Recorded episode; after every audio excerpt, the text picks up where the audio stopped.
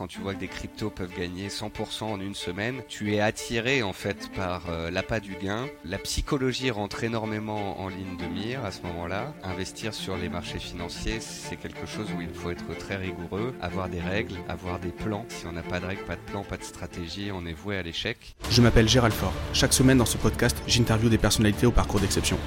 À travers ces entretiens, je suis à la recherche des 20% d'actions qui ont mené à 80% de leurs résultats. Ici, pas le temps pour le storytelling, nous allons chercher les leviers directement actionnables pour scaler nos vies et scaler nos business. Ça y est, on démarre cet épisode, l'épisode euh, que j'attends depuis un petit moment. On a mis un petit, un petit moment avant de, pouvoir l'enregistrer. Nicolas, merci beaucoup d'avoir accepté mon invitation. Comment vas-tu? Bonjour Gérald, bah écoute, très content de te retrouver pour ce, pour ce point estival pendant que d'autres sont à la plage. C'est ça, euh, exactement. Très heureux donc de te retrouver pour tes podcasts. Euh, j'en ai écouté quelques-uns et j'aime beaucoup ton travail. Bon, mais super, merci, euh, merci beaucoup. Il y a un mois et demi, un mois, on se contacte et, et, et moi, mon approche, c'est tout le monde me dit que winter is coming, que c'est un peu le, bazar un peu partout dans l'investissement, de manière économique, enfin, dans, l'économie est un peu et un peu, et un peu en bazar. Et je me suis dit, du coup, je vais contacter Nicolas. Et alors, il s'est passé un mois et demi. Ce qui est intéressant, c'est que, c'est que la, situation, elle peut avoir l'impression de, euh, on, peut, on, peut avoir l'impression qu'elle a évolué, du moins. Et donc, on va, on va en parler. Est-ce que, avant tout ça, tu pourrais te, te, présenter, expliquer un petit peu ce que tu fais pour ceux qui ne te connaissent pas, s'il te plaît? Alors, euh, je m'appelle Nicolas Chéron, je travaille chez Zone Bourse en tant que stratégiste. Euh, j'ai fait mes armes en fait chez Zone Bourse, qui est un des principaux euh, sites boursiers français il y a 16 ans. Ça remonte. Euh, donc spécialité sur le marché action, l'analyse technique, le sentiment des opérateurs, l'analyse fondamentale. Euh, j'ai ensuite travaillé euh, pour différents courtiers, FXM en 2010, qui était le leader mondial sur le marché d'échange, donc le Forex, les devises. Euh, j'y ai travaillé pendant 5 ans. Ensuite, j'ai travaillé chez CMC Markets, qui était un, des plus gros courtiers anglais sur les produits CFD. Les CFD, en fait, qui permettent de pouvoir trader sur à peu près tout, que ce soit la volatilité, les cryptos, les actions. Euh, ensuite, je suis revenu chez Bink Bank, euh, qui était un gros courtier hollandais présent en France, qui a été racheté par Saxo Bank. Et il y a deux ans maintenant, je suis revenu chez Zone Bourse, euh, où l'équipe était passée de 5 à 25 personnes, avec une super équipe d'analystes, et où je me suis occupé de faire tout ce qui est démocratisation de l'investissement au sens large pour les investisseurs particuliers, éducation, euh, vulgarisation, euh, décryptage macroéconomique sur euh, les marchés boursiers. Je traite beaucoup des actions, mais je suis aussi les indices, les matières premières et les cryptos. alors je ne suis pas spécialiste dans tout, hein, mais j'essaye en, fait d'englober comme ça toutes les classes d'actifs qui rentrent aussi dans mon processus d'investissement. Et et voilà, mon but c'est d'apporter des clés de lecture aux investisseurs particuliers. Euh, j'aime bien discuter avec eux et j'aime bien leur euh, rappeler toutes les bêtises euh, que j'ai fait et qu'il faudrait qu'ils ne fassent pas dans les années D'ailleurs, par rapport à ça, j'ai l'impression que c'est souvent les mêmes qui sont répétés et qui continuent à... ces mêmes erreurs qui continuent à être faites. Oui, oui, oui. Alors c'est vrai que c'est assez fou. Alors d'une part, on répète parce qu'il y a un flux de nouveaux entrants sur les marchés boursiers qui est continu d'autant plus devant euh, après le Covid, euh, qui a amené un, flux assez énorme, que ce soit en France ou à l'étranger, euh, sur les marchés financiers. On répète les règles parce que tu sais, la, la, bourse, ça touche à l'envie d'investir, mais ça fait aussi frétiller. Quand tu vois que des valeurs peuvent gagner 10, 20, 30% par jour, quand tu vois que des cryptos peuvent gagner 100% en une semaine, tu es attiré en fait par l'appât du gain le, la psychologie rentre énormément en ligne de mire à ce moment-là. Euh, et parfois, tel un enfant qui a besoin de mettre sa main sur une plaque chaude pour vérifier qu'elle est chaude, l'investisseur va vérifier que que voilà, il a, il a fait, il, il trade à contre-tendance, il met de l'effet de levier, euh, bref, il, il, transgresse des règles et à chaque fois le marché le rappelle à l'ordre. Je pense qu'on peut dire ça dès, le départ. investir sur les marchés financiers, c'est quelque chose où il faut être très rigoureux, avoir des règles, avoir des plans. si on n'a pas de règles, pas de plan, pas de stratégie, on est voué à l'échec. Et donc, euh, voilà, il faut, il faut poser des règles et des bases pour pouvoir euh, ensuite naviguer et faire en sorte que cette partie psychologie, en fait, soit bien moindre, bien moins important dans ton schéma décisionnel et que tu sois beaucoup plus comme un, un pilote de ligne ou un chirurgien qui a une checklist et qui va se dire, OK, est-ce que c'est une valeur de qualité? Est-ce qu'elle est haussière? Est-ce que les indices sont haussiers? Est-ce qu'on n'est pas avant un grand rendez-vous? Est-ce que j'ai pas mis trop de levier? Euh, voilà, et tu check, et tu check, et tu check, et une fois que tu as tout checké, là tu peux y aller, et celui qui fera ça, ils sont rares, euh, aura beaucoup plus de chances de perdurer dans le temps euh, que celui qui va lire un forum ou lire Twitter et cliquer à droite à gauche dès le lundi matin 9h02 parce qu'il a une pulsion de d'envie de trader. C'est ça. Et, et, du coup, on peut dire, alors du coup, on y va pour se créer des pour, pour, se créer des sensations mais en fait le meilleur moyen de réussir c'est d'agir plutôt comme un robot en suivant vraiment la checklist euh, c'est clairement ça quoi totalement totalement et hum, je dirais que peut-être une des choses les plus importantes c'est le timing c'est-à-dire le, temps d'investissement euh, en fait on se rend compte que plus les gens font des opérations de court terme plus ils passent des ordres plus ils utilisent du levier plus ils se plantent plus ils font du moyen long terme, plus ils font de l'investissement, plus ils font de la diversification, des achats programmés et euh, une augmentation de leur, euh, de leur couverture euh, globale dans le temps, plus ils font quelque chose de carré. Et aussi, moins ils y passent de temps, moins ils sont stressés, plus leurs résultats sont bons. Donc ça, c'est vraiment, s'il y a bien une chose que j'ai que j'ai bien cerné ces 10-15 dernières années, et ça se vérifie dans les chiffres, c'est que 90% des traders particuliers perdent, alors que 90% des investisseurs long terme qui gardent leurs actions, leurs leur, euh, leur crypto, leurs métaux euh, plus de 5 ans, 10 ans, eh bien eux augmentent leur espérance de gain euh, et font baisser leur niveau de stress, leur niveau de temps passé, etc. et c'est très important pour les jeunes qui nous écoutent euh, si on a 20 ans, si on a 25 ans, 28 ans, qu'on commence à travailler, qu'on commence à gagner de l'argent, il faut investir le plus tôt possible, puisque avec le temps, on va avoir la magie des intérêts composés qui vont s'accumuler dans le temps et qui vont exponentialiser la performance.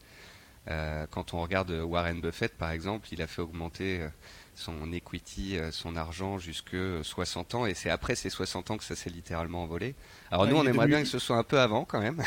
ouais, parce qu'il est devenu milliardaire assez tard, hein. je sais plus quel âge. Mais, Ouais, c'est à peu près autour des, 60 ans que, ça s'est littéralement envolé. Mais tout ça pour dire que là où certains vibrent à court terme avec l'espoir de gains rapides, parfois il vaudrait peut-être mieux se faire un tableau et l'étirer sur les 15-20 ans à venir et voir justement qu'en mettant 100, 200, 300 euros par mois, on peut être millionnaire et donc en se disant que c'est en jouant sur le temps long et la qualité de l'investissement qu'on va réussir à faire de belles choses et pas en se prenant pour un trader euh, en effet de levier euh, et en allant servir de chair à pâté euh, aux, gros investisseurs sur les marchés.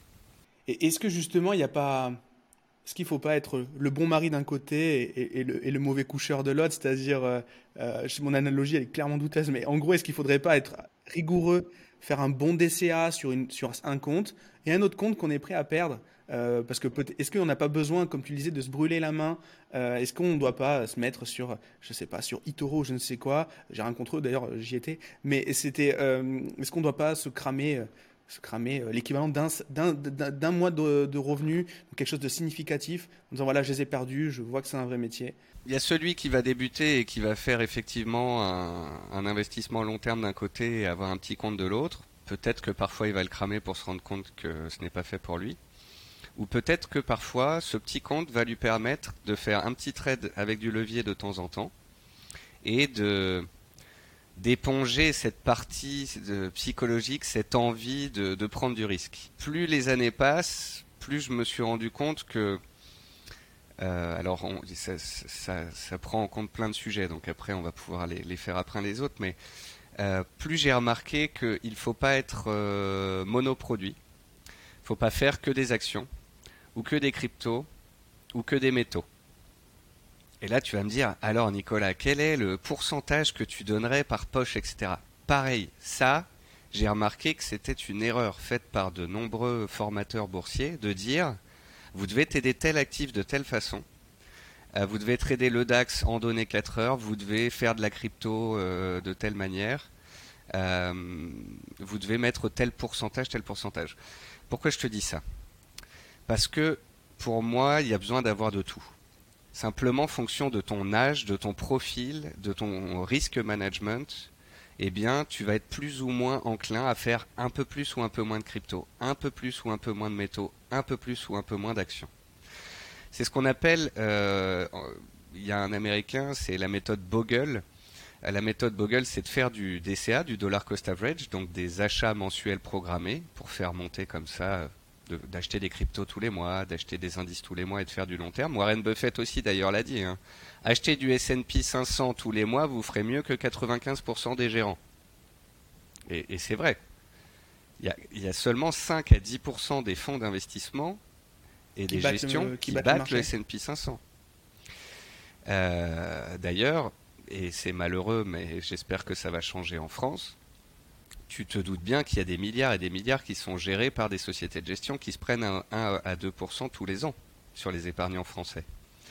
C'est 48 milliards d'euros de frais qui sont ponctionnés tous les ans à l'ensemble des Français pour faire vivre toutes les sociétés de gestion dont on sait que seuls 5 à 10% battent l'indice. Et pour ceux qui ne savent pas, trader l'indice, ça coûte beaucoup moins cher du coup. Aujourd'hui, il y, a des, courtiers comme euh, Trade Republic où tu peux faire un DCA sur le S&P 500 euh, sans, passation d'ordre, sans frais. C'est complètement dingue. Les, coûts, il n'y a plus de tenue de compte, il n'y a plus d'ouverture de compte, mais on, verra ça après sur la facilité de l'investissement. Allez, j'essaie de revenir un petit coup en arrière sur ces, différentes euh, poches moi, je dirais que ça doit varier. C'est-à-dire, euh, les cryptos, si t'as pas envie d'en avoir, t'en as pas. Mais si tu veux en avoir un peu, c'est 5%. Si tu es vraiment fan, tu peux en avoir peut-être 10 à 15% dans ton portefeuille. Ça va pimenter ta performance. Euh, les métaux, c'est quelque chose dont trop peu de gens parlent, mais moi, c'est quelque chose que j'aime beaucoup. Euh, avoir de l'or et de l'argent à long terme, des métaux précieux en tant que diversification qui monte quand il y a des conflits ou quand le dollar baisse, sachant qu'il est baissier sur 100 ans. Euh, qui montent depuis 20 ans, qui sont parmi les, rares classes d'actifs. L'or est un des rares actifs qui est haussier sur les 20 dernières années. Et les métaux, ce qui est sympa, c'est que tu peux en acheter via des ETF, mais tu peux aussi en acheter en physique et avoir quelques pièces en argent ou d'or euh, comme une diversification, ça peut être sympa. Et, justement, par rapport à ça, qu'est-ce que tu recommandes? Est-ce que c'est une diversification dans la diversification d'avoir un peu des deux? C'est une diversification dans la diversification, euh, c'est-à-dire que si tu penses qu'à un moment peut y avoir des soucis avec les banques, avec les courtiers, avec les produits financiers, euh, eh ben tu as du physique, ça c'est du tangible, tu l'as dans ta poche, tu l'as chez toi ou, dans le jardin de papy et mamie. Et, certains ont, une appétence pour ça, tu vois, notamment peut-être les personnes qui sont plus vieilles. des gens qui vont vers 60-70 ans ont plus d'appétence pour des, petits lingots d'or que pour de la crypto-monnaie par exemple. Est-ce que justement un bon, un bon investisseur, c'est un investisseur qui est plutôt sceptique? Qui est plutôt prudent, qui n'a pas spécialement confiance en l'avenir, donc du coup il a vraiment intérêt d'être rigoureux. Est-ce que, est que tu remarques ce genre de profil-là ou, pas du tout? Plus tu investis en bourse, plus tu sais que tu ne sais pas, et plus tu sais que tout est possible. Et donc le but, si tu veux, c'est que le soir, quand tu ailles te coucher, tu sois... Euh, tu sois pas stressé par tes investissements, quoi qu'il puisse se passer. Si ça se passe très bien, tu as des cryptos qui vont monter. Si ça se passe très mal, tu as de l'or qui va s'apprécier. Si c'est la guerre civile, tu auras des pièces d'or dans ta poche. Bon, c'est je vais un petit peu loin, mais pour celui qui veut avoir tous les scénarios, euh, eh bien, il sera tranquille avec ça. Donc, allez, on va dire entre 5 et 15% de crypto, entre 10 et 25% de métaux, et puis après une grosse poche euh, action, plus de 50, plus de 60%, à mon sens. Et dans cette poche-là, pour revenir à ce qu'on disait juste avant, bah, tu peux avoir 80 à 90% euh, en achat de dossiers long terme euh, de rendement, en euh, DCA sur des ETF, sur des indices, et tu vas avoir ta petite poche de 10 à 20% de cash pour faire joujou, pour aller trader une crypto, pour aller shorter le 440 à contre-tendance pour protéger tes actions, pour aller, je sais pas moi, sur une action à la mode.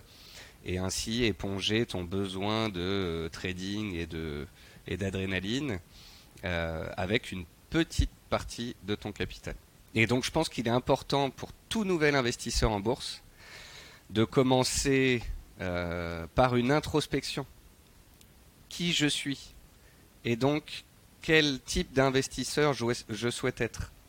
Est-ce que j'ai besoin de l'argent que je mets en bourse? Faut pas mettre de l'argent dont on, a besoin. Est-ce que j'ai 20 ans, 25 ans et toute la vie devant moi? Ou est-ce que je suis à 65 ans, j'ai moins de revenus et j'ai moins de capacité d'épargne et euh, de faire euh, un DCA sur le long terme avec les intérêts composés? Est-ce que pour moi, être une tête, brûlée, c'est de mettre 1% euh, de son capital en risque sur un trade ou 10% de son capital? Parce qu'après, tu peux aussi voir que les connotations sont comprises différemment par les, par les gens. Tu dis aux gens, soyez prudents. Il y en a un, il va te dire, bah ouais, je suis prudent, j'ai mis 3% de mon capital sur ce scénario. Il y en a un autre qui va dire mais 3% c'est absolument énorme, je ne peux pas me permettre euh, une telle perte. Donc c'est pour ça que il faut regarder toutes les classes d'actifs, il faut regarder comment investir dessus, euh, il faut leur donner un poids, il faut se donner une période de temps, plus elle sera longue, plus ce sera qualitatif. Et une fois qu'on a fait son introspection, qu'on a, qu'on a un peu euh, découvert cet univers, parce que le problème c'est que l'univers de la bourse, tu mets le doigt dedans, tu te fais aspirer, et tu passes des, des, trimestres, des années avant de, bah, de comprendre comment ça fonctionne, euh, les différents cycles économiques, le cycle boursier, cycle psychologique de l'investisseur, euh, pourquoi faut acheter quand tout le monde a peur, pourquoi faut vendre quand tout le monde est euphorique, pourquoi faut essayer d'aller contre le consensus, pourquoi il faut pas suivre euh, aveuglément les, les analyses des analystes comme moi, mais blague à part, euh, le consensus des analystes boursiers, tu sais, qu'on retrouve sur plein de sites internet, mhm. acheter, vendre, conserver. Euh, bon, ça c'est un danger parce que quand tu arrives sur des hauts ou des bas de cycle, en haut ils sont tous acheteurs avant la chute, ils mettent 6 mois, un an à, se retourner leur veste et en bas ils sont tous vendeurs, il n'y a personne qui achète. Donc, euh, mais ça tu le sais pas. Quand tu arrives en bourse, tu achètes une valeur 10 euros, tu vois une note de Berenberg qui sort qui dit ça vaut 15, tu dis waouh j'achète. Bah oui mais non, est-ce que c'est une small cap? Est-ce que c'est une mid cap? Quel est le consensus? Est-ce que tout le monde est acheteur? Est-ce que, euh, est que des objectifs d'analyste ont déjà été atteints sur cette valeur? Bref, au début, il y a plein de faux amis, plein de choses à découvrir, euh, de risques euh, à éviter, d'erreurs à faire. et donc, faut prendre son temps, parce que la vie de l'investisseur, c'est toute sa vie en fait. C'est ça qui est génial. C'est que toi et moi, on va, je l'espère, investir dans les, dans les 50 ans qui viennent. Dans des marchés changeants, dans des sociétés qui vont changer et on va certainement faire évoluer notre façon de penser. Mm. Tu vois, avant, moi, j'aurais pu dire, bah, faut faire que des actions. Euh, ces dernières années, euh, j'ai trouvé que faire de la crypto pouvait être intéressant en termes de diversification, tout comme j'ai trouvé un plaisir euh, en ce début d'année, alors que le marché est extrêmement incertain, à me dire tiens, si je mettais une partie de mes liquidités dans de l'or physique. Mhm. Et quand il y a eu la guerre en Ukraine, que tout s'est cassé la figure et que j'avais mon or physique qui montait, je me suis dit tiens, j'ai fait quelque chose là qui protège un peu mes autres actifs et qui fait que je dors mieux le soir et qui fait que je suis diversifié. Et, c'est pour ça que je, fais évoluer aussi mon, mon, mon avis euh, sur ces 15 dernières années mais je pense en tous les cas qu'il y a pas mal de choses que j'ai appris que j'essaie de transmettre maintenant euh, à tous ceux qui débutent. Et, justement, chez Zone Bourse, quel est ton avatar Qui te lit Et qui, voilà, comment comment interagis avec eux Comment tu, quel, est réellement le, euh, le, enfin, est-ce que tu peux estimer le, ton avatar? Excuse-moi, je me suis noyé dans ma question. Bah, en fait, si tu veux, moi, je, je, suis euh, je suis un homme sandwich, c'est-à-dire que euh, mon but est de faire rayonner la marque Zone Bourse euh, sur euh, les médias, les réseaux sociaux et d'apporter aussi du contenu sur le site. Donc on peut me lire comme tous les analystes de l'équipe sur le site internet, on peut y voir mon émission hebdomadaire, on peut y voir des stratégies de trading, etc. mais après, parce que j'étais à Paris et, et que Zone Bourse se trouve à Annecy, je faisais tout ce qui était interview télé. Donc je faisais des interviews BFM toutes les semaines, des interviews Bismart tous les mois, je faisais des podcasts comme la Martingale, l'investisseur 4.0, Finery, avec toi. Et après, après été présent sur tous les réseaux sociaux. LinkedIn pour les pros, Insta pour les jeunes, et ma plateforme principale c'est Twitter. Mm. Twitter me permet en fait de partager ma lecture du marché, des informations, de la pédagogie, des idées euh, et de me faire voir de mes partenaires, tous les partenaires de Zone Bourse, de me faire voir des journalistes avec lesquels je travaille depuis euh, une petite dizaine d'années et de discuter avec les clients et d'avoir des interactions avec les clients, les lecteurs qui peuvent m'écrire euh, en public ou en privé. Et c'est vrai que ces, ces dix dernières années, j'ai été bah, très disponible pour pouvoir interagir comme ça avec les gens est-ce que tu as remarqué que ce profil, justement, il a évolué, ce profil de personne euh, euh, de, lecteur? Bah, Il y a quand même euh, tous les investisseurs crypto, on va dire, qui sont arrivés en deux vagues. la vague de 2017, qu'on a fait rentrer énormément. C'est des gens qui sont pris ensuite le crack en 2018 et qui, pour beaucoup, sont restés ont appris et ont profité de la vague ensuite haussière en 2020-21. Ces gens-là sont un peu plus expérimentés parce qu'ils se sont pris un premier crack, donc dans le deuxième, ils avaient un peu plus d'armes. Euh, il y a eu la vague 2020-21 euh, où là on a eu encore sur les cryptos comme sur les actions plein de newbies, de gens qui sont arrivés fleurs au fusil, qui ont acheté en pleine crise, qui ont très rapidement gagné beaucoup d'argent et qui ensuite se sont fait pilonner, euh, ce qui est habituel. Hein.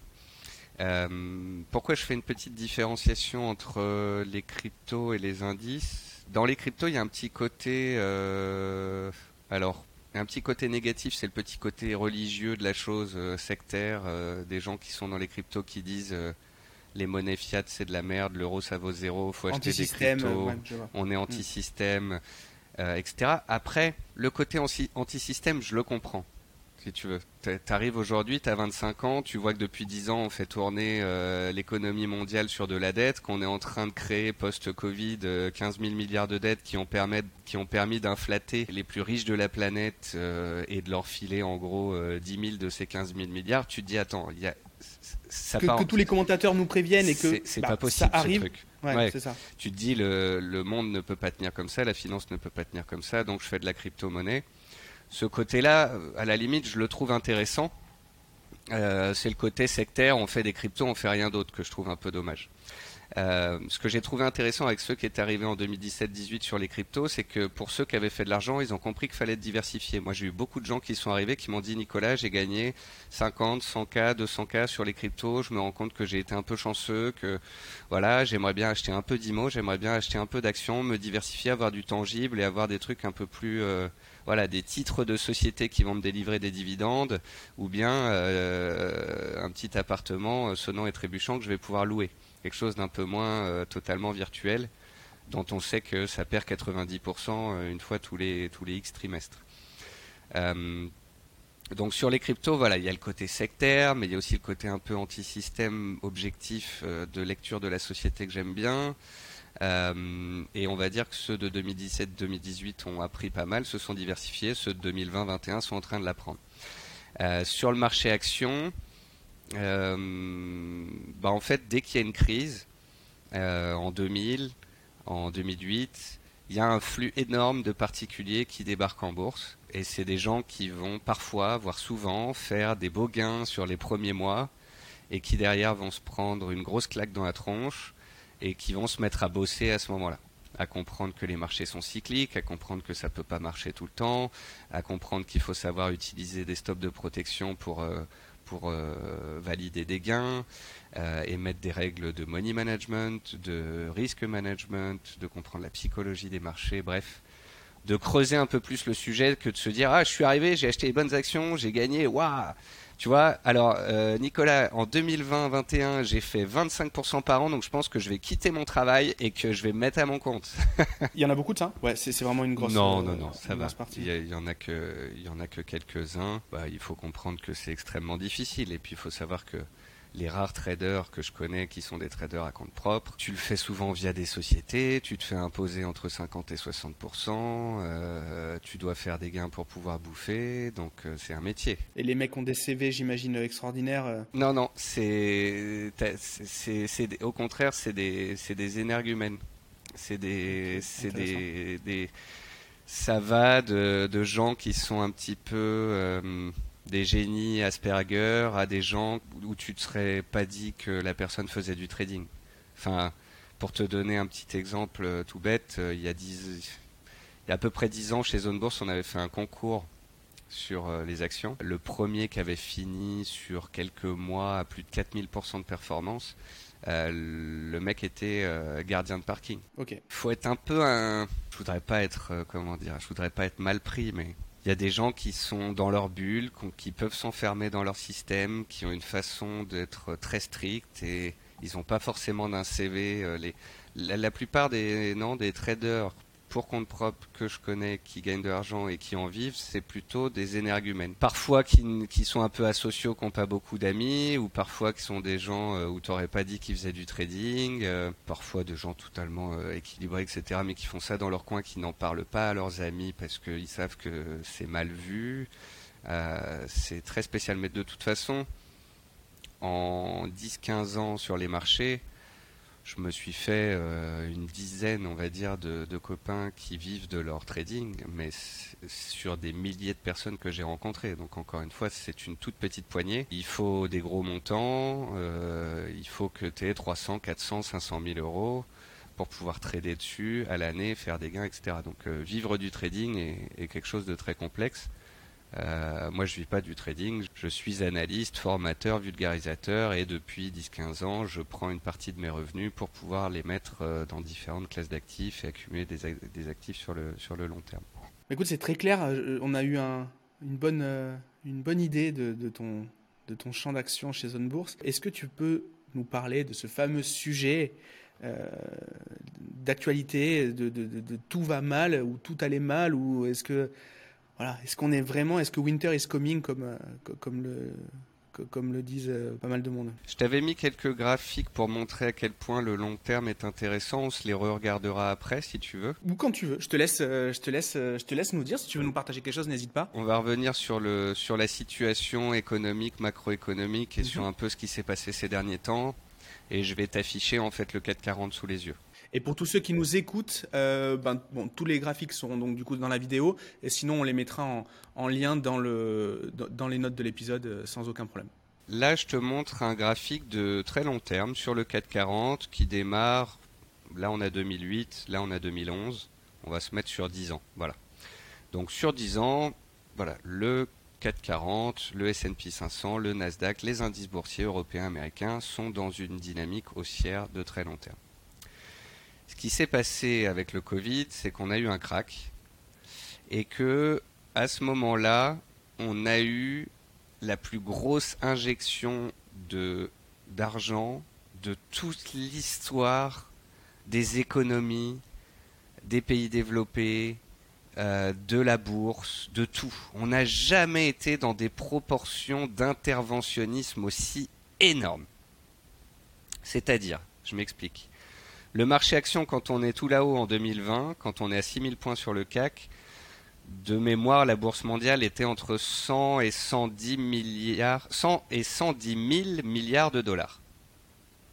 Le PIB mondial à ce moment-là est à peu près à 100 000 milliards de dollars. Donc on est à un ratio de 1 pour 1 entre le PIB et la bourse mondiale la bourse se casse la figure, on passe de 100 000 milliards à 60-65 000 milliards. Donc on perd 35 à 40 on perd il y a 40 000 milliards de capitalisation boursière qui, qui s'évaporent comme ça en l'espace d'un mois et demi. Alors, juste pour qu'on comprenne, pour les gens qui ne sont pas du tout familiers avec le, le sujet, est-ce que c'est des gens qui retirent leurs fonds de leur compte? Est-ce que c'est la valeur de ce qu'ils ont qui baisse? Qu'est-ce qui se passe réellement? En fait, c'est la valeur des actifs qui sont détenus par les gens sur leur compte. C'est la valeur ils, totale. le même nombre, mais ça vaut moins cher. Tu, prends toutes les actions de la planète et euh, ça fait la capitalisation boursière mondiale et c'est ce total qui a fondu euh, de, euh, de 30-35%. Suite à cela, il fallait sauver les marchés financiers et il fallait sauver les économies. Sauver les économies, c'est normal. C'était le Covid, on était enfermés, donc on a eu des chèques envoyés à la population aux États-Unis. En France, on paye le chômage à tout le monde et on fait en sorte que la planète économique ne s'effondre pas malgré ces fermetures qu'on a eues euh, pendant l'année 2020. Et on injecte à ce moment-là des milliers de milliards sauver les marchés financiers parce que, faut le rappeler quand même, bah, les 90% des actions du S&P 500 sont détenues par euh, les milliardaires américains. Donc les milliardaires américains, on n'a pas envie qu'ils perdent tout leur argent. Et puis en plus, toutes les retraites des Américains sont en bourse. Donc il ne faut pas que la bourse américaine s'effondre. Donc la Fed, la Réserve fédérale américaine, a injecté des milliers de milliards. Elle a injecté plus de 4000 milliards dans le système. Et quand on prend toutes les banques centrales combinées plus les, plans des États, on est entre 10 et 15 000 milliards de dollars. Donc t'imagines une bourse mondiale 100 000 milliards, un PIB mondial 100 000 milliards, et d'un coup, bam, on injecte plus de 10 000 milliards. Pour, pour que ceux qui ne qui comprennent pas ce que veulent dire ces chiffres, bah dites-vous qu'en 2008, pendant la crise des subprimes, c'était euh, la fin du monde aux informations à la télé on a mis 2000 milliards sur la table pour sauver le système. Là, on en a mis 8 fois plus. Donc, qu'est-ce qui s'est passé à ce moment-là? Eh bien, les indices sont repartis à pleine vitesse. Dans un premier temps, ils ont gagné 15%. Ensuite, il y a le vaccin qui est sorti, plus les chèques qui ont été envoyés aux Américains. Tout le monde est arrivé en bourse, en Europe, aux États-Unis. Donc on a eu le cash des banques centrales, les chèques envoyés aux populations qui sont rentrées dans les marchés actions et dans les marchés crypto, plus tous les nouveaux entrants en bourse, plus bah, toutes les sociétés de gestion qui ont suivi le mouvement. Et à ce moment-là, en fait, on, est repassé au bout d'un an au-dessus des plus hauts du Covid. En fait, les marchés boursiers à ce moment-là se sont dit, bah il n'y a plus rien qui peut nous arriver. Attends, la crise de 2008, on l'a passée parce qu'on a mis du cash. Là, regarde, on a arrêté de faire tourner la planète. Les gens, ils sont chez eux. Tout est fermé. Et la bourse, ça monte quand même. On a trouvé la formule magique. Hmm. Du coup, tout le monde s'est dit, bah maintenant, les marchés sont indestructibles. Et ça nous a mené comme ça à une spéculation qui a duré jusqu'à la fin de l'année 2021. Ça a mené à la création de bulles, ça a mené à la création euh, d'excès boursiers, euh, parce que tout le monde s'est dit ça ne peut plus que monter. À, quel moment les gens qui nous, qui nous, enfin, pas qui nous gouvernent, mais qui gouvernent notre argent, donc indirectement qui nous gouvernent, ne l'ont pas, ont pas anticipé ce qui s'est passé par la suite, on va y venir, alors que tous les commentateurs en ont parlé? Il y a eu énormément de gens qui disaient là ce qui se passe, ça n'est pas sain, ça n'est pas naturel, c'est pas, c'est pas quelque chose de normal. Donc à quel moment les gens Enfin, est-ce que les commentateurs sont plus intelligents et plus informés que les gens qui, qui prennent les décisions? Je ne sais pas, mais euh, ça, se voyait gros comme. Euh, Les banquiers centraux sont des apprentis sorciers. C'est, dis-toi que c'est une équipe de personnes qui dirigent euh, la planète finance à échelle mondiale et que ces personnes elles-mêmes, ces dernières années, nous ont expliqué qu'elles ne savaient pas dans quoi on était en train de s'embarquer. En fait, après la crise de 2008, on s'est mis à injecter de l'argent dans les systèmes et on a vu que l'inflation n'augmentait pas. On a vu que ça faisait monter les marchés immobiliers, donc que ça faisait monter l'effet richesse, donc que tout allait bien dans le meilleur des mondes. Et on s'est dit, bah, on a trouvé la formule magique. En fait, euh, on va créer de la dette, faire monter les marchés financiers, euh, faire monter l'immobilier. Euh, ça soutient les économies. Oh, ça fait qu'on a pas mal de, de, sociétés zombies qui gagnent pas d'argent, qui ne font pas faillite, et qu'on a pas mal de trucs comme ça. Mais mais on va dire qu'on s'en sort bien et puis que ça permet encore une fois aux plus riches de la planète de voir leur equity, euh, actions, immobilier, comme ça continuer de monter. En début de crise sanitaire, tout le monde nous dit que ça va être une crise qui va être euh, darwiniste. Les ça va faire crever les plus petits et puis euh, les, plus solides vont, vont rester. Et ça, ça, ça même pas, ça, ça a annulé ça en fait. En fait, c'est ce qu'il aurait fallu faire en 2008 il aurait fallu laisser certaines banques, certaines entreprises, certaines activités euh, échouer, faire faillite et se réinventer. Tu vois, je te donne un exemple euh, tout bête. En 2008, on a sauvé Renault. Et eh ben pour moi, Renault, fallait peut-être pas les sauver, mais fallait peut-être créer la voiture de demain. Tu vas me dire, bah oui, mais Nicolas, c'est des centaines de milliers d'emplois. Oui, je sais, je sais. Je dis pas qu'il faut mettre des gens au chômage, etc., etc. Mais en 2008, on a sauvé Air France, on a sauvé Renault, on a sauvé des boîtes qui ne sont pas compétitives, qui ne gagnent pas d'argent sur le long terme, euh, qui sont pas forcément bien gérés et qui 10 ou 15 ans plus tard demanderont de nouveau d'être aidés. On avait la possibilité post 2008 de casser des, œufs, certes, mais de se réinventer, de remodeler le système. Et post 2008, on a dit non, on va sauver le système en place et on va le faire perdurer. Et dis-toi qu'on l'a fait perdurer 12 ans de plus. Donc en 2020, on avait la même problématique. Est-ce qu'on laissait les sociétés zombies faire faillite, des pans de l'économie se cracher, euh, les gens avoir moins d'argent, etc. La bourse chuter et, et l'effet richesse aussi Ou est-ce qu'on va sauver la donne? Sauver ce système dont on sait qu'il est voué à l'échec à terme, mais qu'on ne pourra pas euh, changer, euh, modifier sans casser des œufs? Et ils ont décidé de tout sauver, de sauver les sociétés, même les sociétés de merde qui perdaient de l'argent, de sauver tous les boulots, de sauver les indices boursiers et l'effet richesse de tout, de tout le monde. Et on te dira, bah oui, mais de toute façon, il n'y avait que ça comme solution. Ok. Je te disais qu'avant que c'était des apprentis sorciers parce que les banquiers centraux eux-mêmes nous ont dit avant la crise de 2020 qu'ils ne savaient pas à long terme ce qu'allaient engendrer les injections de liquidités qu'ils ont fait ces 10-12 dernières années. Ensuite, il y a eu une nouveauté avec le Covid, c'est qu'ils ont injecté de l'argent dans le système, euh, dans les marchés financiers, comme ils l'avaient déjà fait pendant les dix ans avant, mais ils l'ont fait dans des proportions gargantuesques. Et en plus, nouveauté, ils ont injecté en envoyant des chèques aux, aux gens. Et en fait, c'est pour ça que l'inflation s'est envolée. C'est parce qu'on a eu énormément d'argent dans les marchés, de l'effet richesse, énormément d'argent chez les, chez les particuliers qui ont en fait accumulé du cash pendant le, le Covid et les fermetures. Donc en 2021, on a eu une reprise où tout le monde voulait consommer, tout le monde avait de l'argent, la planète finance était en train de repartir à pleine vitesse, alors que la Chine était encore parfois fermée à cause du Covid. Ça a créé des ruptures d'approvisionnement aux quatre coins de la planète. Tu voulais du bois pour, ta terrasse, des vis pour ta voiture, des semi-conducteurs euh, pour un appareil ménager, il n'y en avait plus. Donc les prix se sont envolés. Euh, tout le monde s'est dit que bah, la croissance de 2020-2021, elle allait durer. Euh, donc qu'il fallait acheter le plus vite possible tout ce dont on avait besoin. Ça a tendu les prix, ça a tendu l'inflation et on s'est retrouvé avec une inflation à 7, 8 ce matin, 10% en Angleterre. Et là, des banquiers centraux qui disent merde, qu'est-ce qu'on a fait? Jérôme Powell l'a dit lui-même, il y a un mois de ça. Euh, bah, l'inflation, en fait, on est censé la gérer, mais bah, en fait, on ne sait pas trop comment ça marche. Donc le, le, le, le, plus grand big boss de la planète te dit, en fait les gars, euh, on a peut-être été un peu fort. Surtout qu'un un des rares leviers euh, qu'il y a pour traiter l'inflation, ça reste, le, ça reste les, les, les, les taux. Ça reste les taux d'intérêt. Et donc, euh, ce qui s'est passé Il... au début de cette année, donc là on va, on va prendre, on va, on va rezoomer sur la situation de cette année. Donc là, je t'ai raconté un peu, voilà, le très long terme, euh, le long terme, euh, ce qu'on a fait pendant le Covid. Et on est arrivé au début de l'année 2022 avec des marchés qui étaient complètement tout en haut, avec une inflation qui commençait à être importante.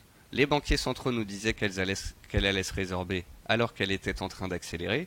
Ils nous ont dit par la suite qu'ils s'étaient plantés. Et comme de par hasard, alors qu'on était sur un point de rupture en début d'année, là, boum, guerre en Ukraine. Donc là, ça vient euh, exacerber les risques baissiers, ça fait sortir ceux qui trouvaient qu'on était trop haut, ça fait paniquer les gens à cause de la guerre, euh, ça crée de nouveau des ruptures de chaîne d'approvisionnement, les métaux s'envolent, le pétrole s'envole, les matières premières s'envolent puisque l'Ukraine euh, nourrit la planète avec son blé. Et on se retrouve avec une inflation qui est plus à 4 ou à 6, mais à 8, voire à 10 dans certains pays. Et donc des banques centrales qui disent Ouh là là, les gars, euh, l'argent gratuit, ça va se terminer. Il faut qu'on augmente les taux d'intérêt et qu'on réduise nos bilans. Ça, c'est le bilan des banques centrales. En rouge, tu as la Fed, donc la Réserve fédérale américaine. En bleu, tu as la BCE. Après, tu as la BOJ, la Chine euh, et le Japon.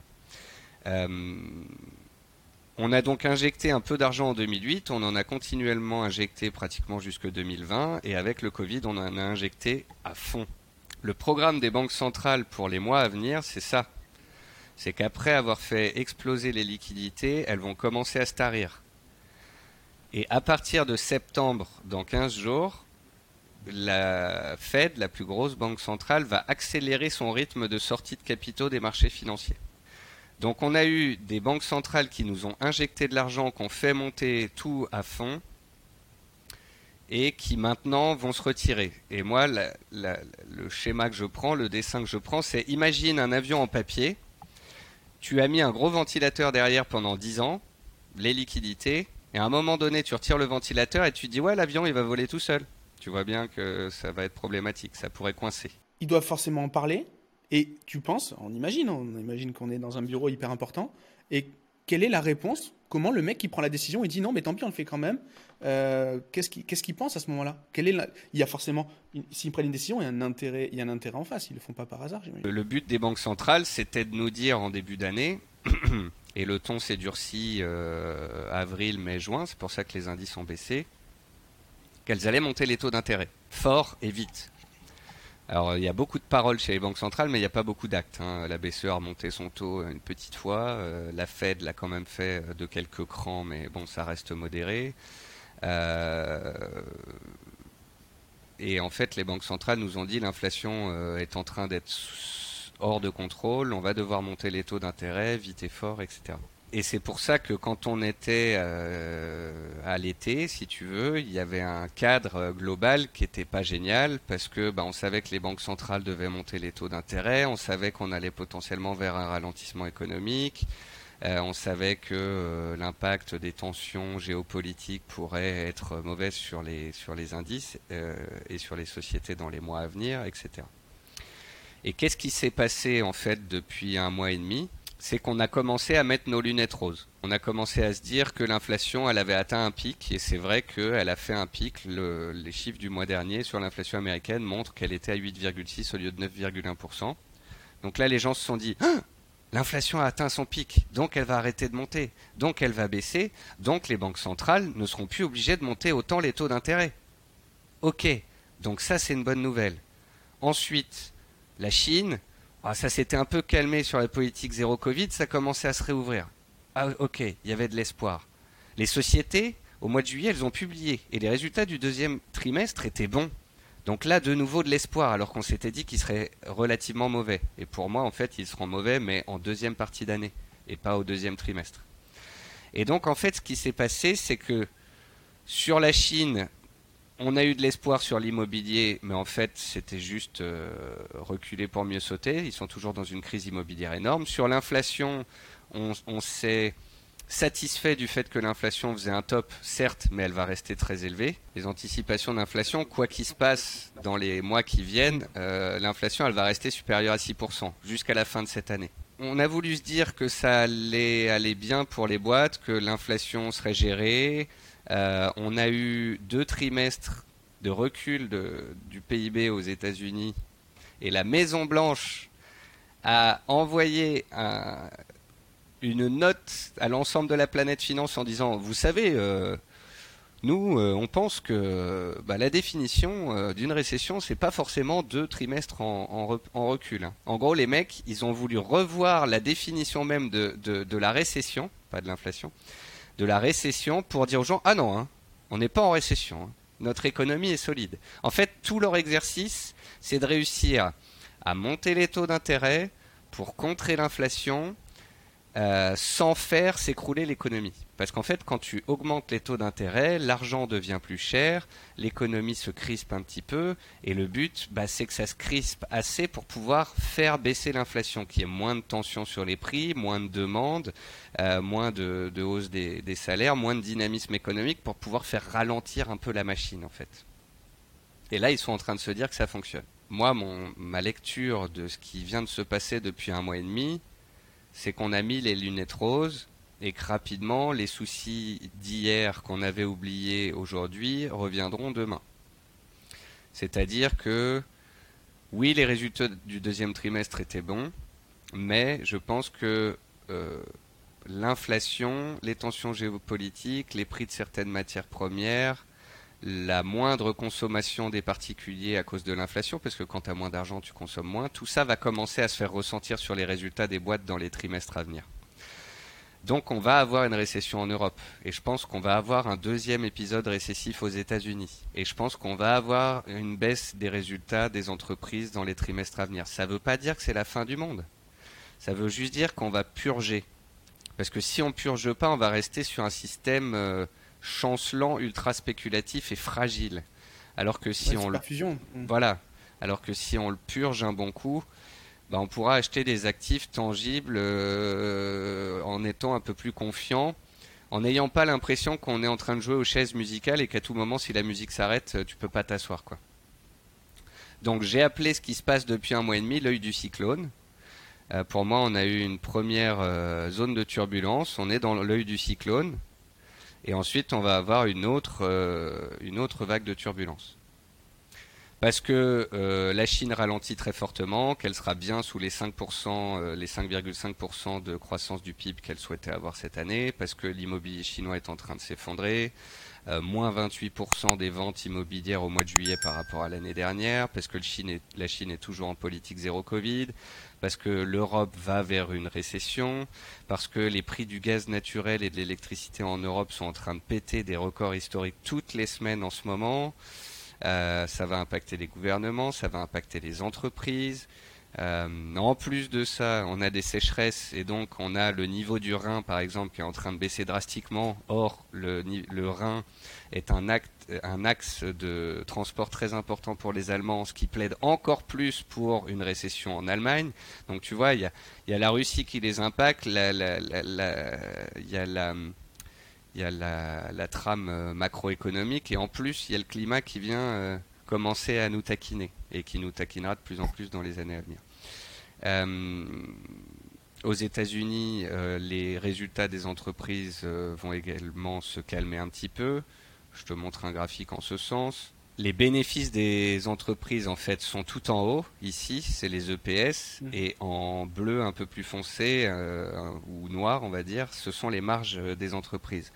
Et en fait, les marges, elles sont fait un point haut l'année dernière et elles sont en train de reculer et elles pourraient continuer de reculer à mon sens, puis les bénéfices des entreprises suivre à leur tour et reculer. Mmh. Reculer, c'est pas la fin du monde. C'est juste que parfois, il faut savoir osciller pour continuer de grimper. Tu vois ce que je veux dire? Il faut savoir euh, purger le système, purger l'économie, purger les excès sur les marchés, euh, savoir respirer, tout simplement. C'est pas forcément négatif.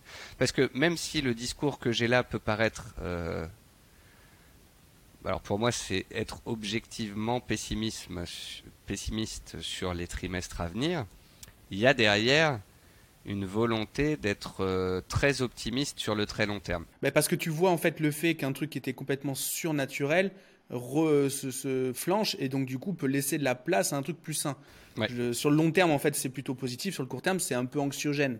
Mais euh, c'est comme ça, quoi. Alors, tant que j'y suis, je te montre deux, trois graphiques qui plaident dans tout ce que je viens de dire. Euh, ça, ce sont les destructions d'emplois, les suppressions d'emplois dans la tech notamment, et puis aussi chez mm. Ford dans l'industrie aux États-Unis qui ne font qu'augmenter ces derniers mois. Il faut beaucoup surveiller le taux de chômage qui est à 3,5% aux États-Unis, qui est sur un plus bas, qui pourrait se retourner.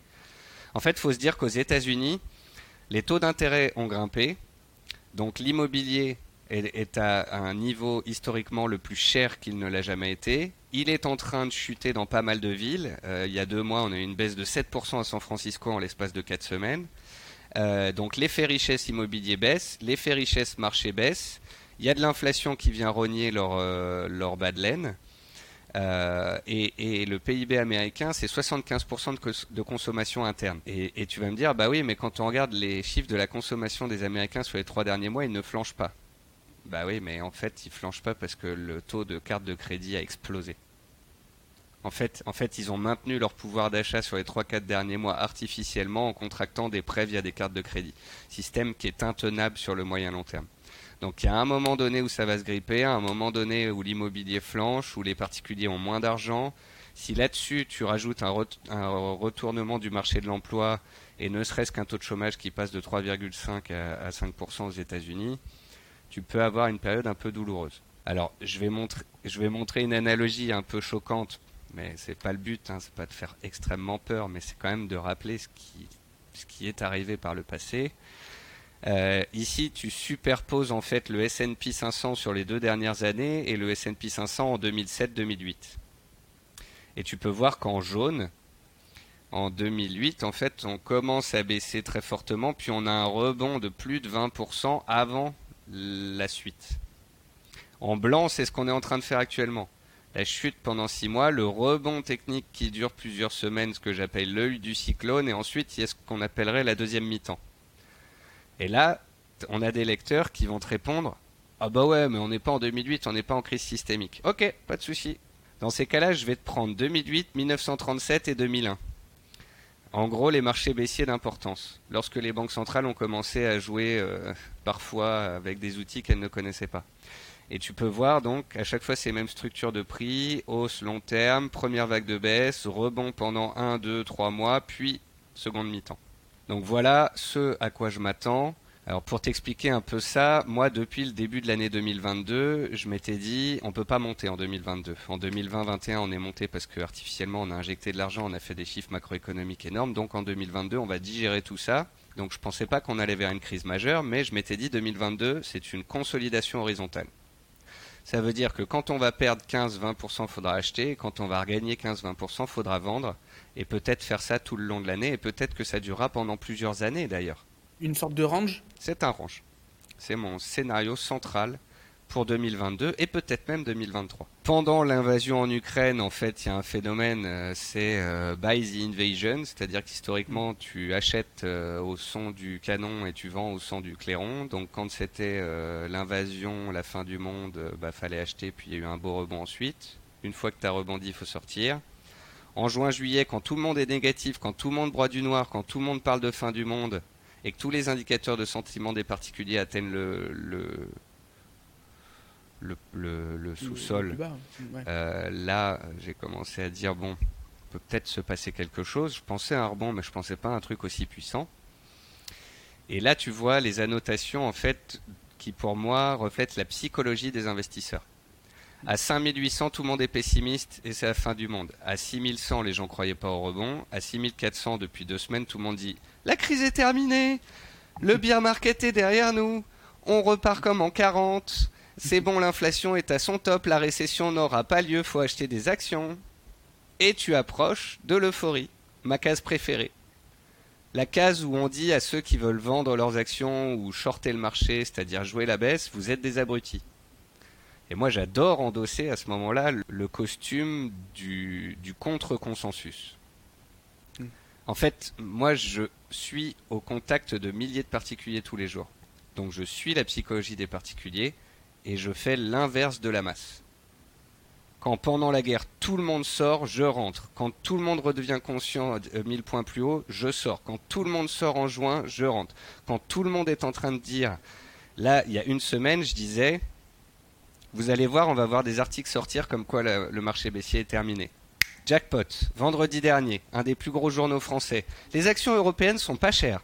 Euh, ce week-end, Barron's aux États-Unis, le beer market est terminé. Et, là, bah, soit ils ont raison, soit toute ma description de la toile macroéconomique que je te donne depuis tout à l'heure est fausse. Et on repart comme en 40 et on est à 7000 points à la fin de l'année et tout va bien dans le meilleur des mondes. Soit comme je le pense, on est peut-être qu'on a fait le point haut hier, d'ailleurs. Tu vois les, zones à droite là, t'achètes en bas, tu remontes les stops ensuite, tu prends des gains quand on arrive sous résistance, et si on fait un signal de vente à proximité ou dans la zone rouge ici en euphorie, tu vends. C'est-à-dire que tu vends pas toutes tes actions, attention. Mais moi je suis investi à long terme sur des actions que je ne touche jamais. Donc je n'y toucherai pas. Mais je suis un investisseur un peu plus agile à moyen terme, où j'achète en bas, je vends en haut, j'achète en bas, je vends en haut. Donc toutes les actions que j'avais achetées depuis 2-3 semaines, je les ai revendues. Et depuis hier, j'ai pris des positions baissières sur le CAC. En me disant, si on va pas plus haut, si c'était effectivement l'œil du cyclone, si la rentrée est difficile, sachant que septembre, euh, historiquement, statistiquement, c'est le pire mois de bourse qui existe, eh ben, je vais protéger mes achats de long terme avec des, euh, des positions vendeuses sur l'indice 440. Donc en fait, pour qu'on comprenne, tous les mois, tu achètes du CAC.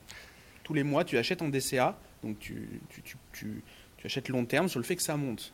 Mais dans ce cas-là précis, tu mets une partie de ton portefeuille dans l'autre sens pour t'assurer, pour assurer en fait ton, euh, pour neutraliser en fait ce, ce qui pourrait se passer. À titre perso, je préconise le DCA sur le MSCI World et le S&P 500. Et à titre perso, je vais te donner deux raisons qui font que je ne le fais pas. La première, c'est que je préfère, de par mon expérience, connaître certains dossiers et avoir plutôt envie de DCA sur des actions, même si c'est pas ce qui est préconisable euh, aux particuliers qui vaut mieux faire de l'indice. Moi, je considère qu'après 20 ans de bourse, j'ai envie d'acheter certaines actions à long terme, donc je fais du long terme. Après, la deuxième chose qui fait que j'ai mis pas mal de DCA, d'achats réguliers que je pouvais faire par le passé sur actions ou sur crypto, c'est que euh, j'ai un changement de vie qui est en cours. C'est-à-dire que j'arrête de travailler pour Zone Bourse à la fin du mois. En septembre-octobre, je fais une pause totale des réseaux sociaux et de la bourse. Euh, ma femme, en fait, est chirurgien. Elle a un poste à La Réunion à partir de début d'année prochaine. Donc, j'ai vendu des parts de société que j'avais en France. J'ai vendu des actions et des parties de DCA que je faisais à long terme. J'ai créé une poche de cash pour pouvoir me tranquilliser, euh, structurer euh, l'argent que j'avais de côté, me créer des poches de cash et, et, voilà. Donc, donc, on dans va un dire cas particulier dans, dans ta situation on est dans mon cas, dans ma situation, un cas un peu particulier qui fait que voilà, ça, ne peut pas être pris en exemple. Mais sinon, ce que tu expliquais, oui, c'est ça. C'est quoi que fassent les cryptos, j'achète du Bitcoin tous les mois. Quoi que fassent les indices, j'achète tous les mois. Mais quand je sens que j'arrive sur une zone dure, euh, avec la partie peut-être spéculative dont on parlait tout à l'heure de mon portefeuille, je vais prendre des positions baissières pour, pour me protéger. C'est un peu comme une assurance incendie quand tu as une assurance incendie pour ton appart, si ton appart ne crame pas, tu la payes. Donc tu perds de l'argent tous les, ans dessus. Mais le jour où ton appart crame, tu es bien content de l'avoir. Bah, prendre des positions baissières à l'inverse de ton DCA, c'est un petit peu la même chose. C'est-à-dire qu'on arrive sur un point névralgique, je prends une position baissière. Option 1, le marché baisse. Mon assurance fonctionne, l'incendie est en cours, euh, le marché baisse, ce que j'ai en DCA baisse, et ma vente, ma prise de position baissière sur l'indice va me protéger d'au moins une partie de mes pertes. Option 2, le marché continue de grimper, voire s'envole, mon DCA continue de gagner de l'argent, et euh, je paye mon assurance, ma perte, euh, tout simplement. Mais au moins, je dors tranquille le soir. Et ça me permet de rester investi. Parce que souvent les gens se disent ah bah on est remonté de 15%, je sors toutes mes actions. Puis bah si le marché continue de monter, après il court après le papier. Il y en a qui seront encore une fois, il n'y a pas de technique parfaite. Il y en a qui seront adeptes du j'allège mon portefeuille, je me crée une poche de cash, c'est tout ce que je fais. Il y en a d'autres qui disent j'adore mes actions, je ne les touche pas, je les tiens, mais je vends du 440 en face. Quand on a préparé cet épisode, euh, tu me parlais de que cette, ce qui se passe maintenant, cette situation, sur plein de, sur plein de points, elle est euh, historique dans les montants de capitaux perdus, etc., etc. Et du coup, tu me disais surtout, elle est historique pour une chose, c'est que quand les actions vont mal, logiquement, le marché obligataire peut être une solution de repli. Et aujourd'hui, c'est pas le cas. Effectivement. Effectivement, ce qui s'est passé euh, cette année, c'est qu'il y a eu de la destruction de, capitaux en fait sur le marché action et sur le marché obligataire. Parce que sur le marché obligataire, ils ont été secoués. Ils sont passés d'un monde où les taux étaient inférieurs à zéro à un monde où ah les taux doivent monter vite et fort partout sur la planète. Euh, l'argent gratuit c'est terminé. Waouh, qu'est-ce qui se passe? Et en plus euh, associé à une effervescence euh, macroéconomique absolument énorme. Donc il n'y avait pas d'endroit où se cacher. sur cette année 2022, ceux qui faisaient de l'obligataire ont perdu, ceux qui faisaient des actions ont perdu, ceux qui faisaient des cryptos ont perdu. Ceux qui ont du cash perdent aussi à cause de l'inflation. Et ceux qui ont fait de l'or, on va dire, s'en sont sortis plus ou moins flat. Ça prouve bien qu'il n'y a pas de classe d'actifs parfaite. Ça prouve bien qu'il faut éviter d'être sur une seule classe d'actifs, comme d'être 100% crypto et de s'être pris moins 90% dans la tronche. Et ça prouve selon moi que dans le monde de demain, qui sera peut-être un monde différent de celui d'hier, un monde plus complexe où euh, les argentiers, les banquiers centraux ont un peu joué à la magie avec leurs potions. où il faut être ouvert à tout, à tous les risques, à tous les changements. Et le meilleur moyen pour moi d'être ouvert à cela, c'est d'être diversifié c'est d'avoir une poche crypto, une poche métaux, métaux physiques, métaux papier, une poche action, une poche trading court terme. Et ça va même plus loin. C'est-à-dire que après, c'est carrément une philosophie de vie euh, de l'investissement et de la diversification. C'est-à-dire que après, tu peux te dire que tu vas aussi acheter allez, je te dis une bêtise, mais un terrain agricole. Parce que bah, tu vois qu'il y a eu le Covid, qu'il y a eu des crises, que la nourriture ça peut être chaud. Tu te dis, je vais acheter un terrain avec euh, des arbres fruitiers. Ou tu achètes de la forêt, qui est défiscalisable. Ou tu achètes de l'art, en te disant, bah ça c'est du tangible, j'ai envie de le garder. Ou tu achètes du pinard, du bon vin. Alors le, le bon vin c'est différent parce que c'est la seule classe d'actifs que je ne mets pas dans mes tableaux de compte parce que je ne vendrai jamais une bouteille. Ce n'est pas dans ma dans ma religion. Donc je ne peux pas considérer le vin comme une, classe d'actifs sur laquelle je place et, où je peux faire des gains puisque je n'en vendrai jamais une seule bouteille. Euh, mais mais tu vois tu, vois ce que je veux dire? Ça, ça te fait rentrer dans une philosophie de vie.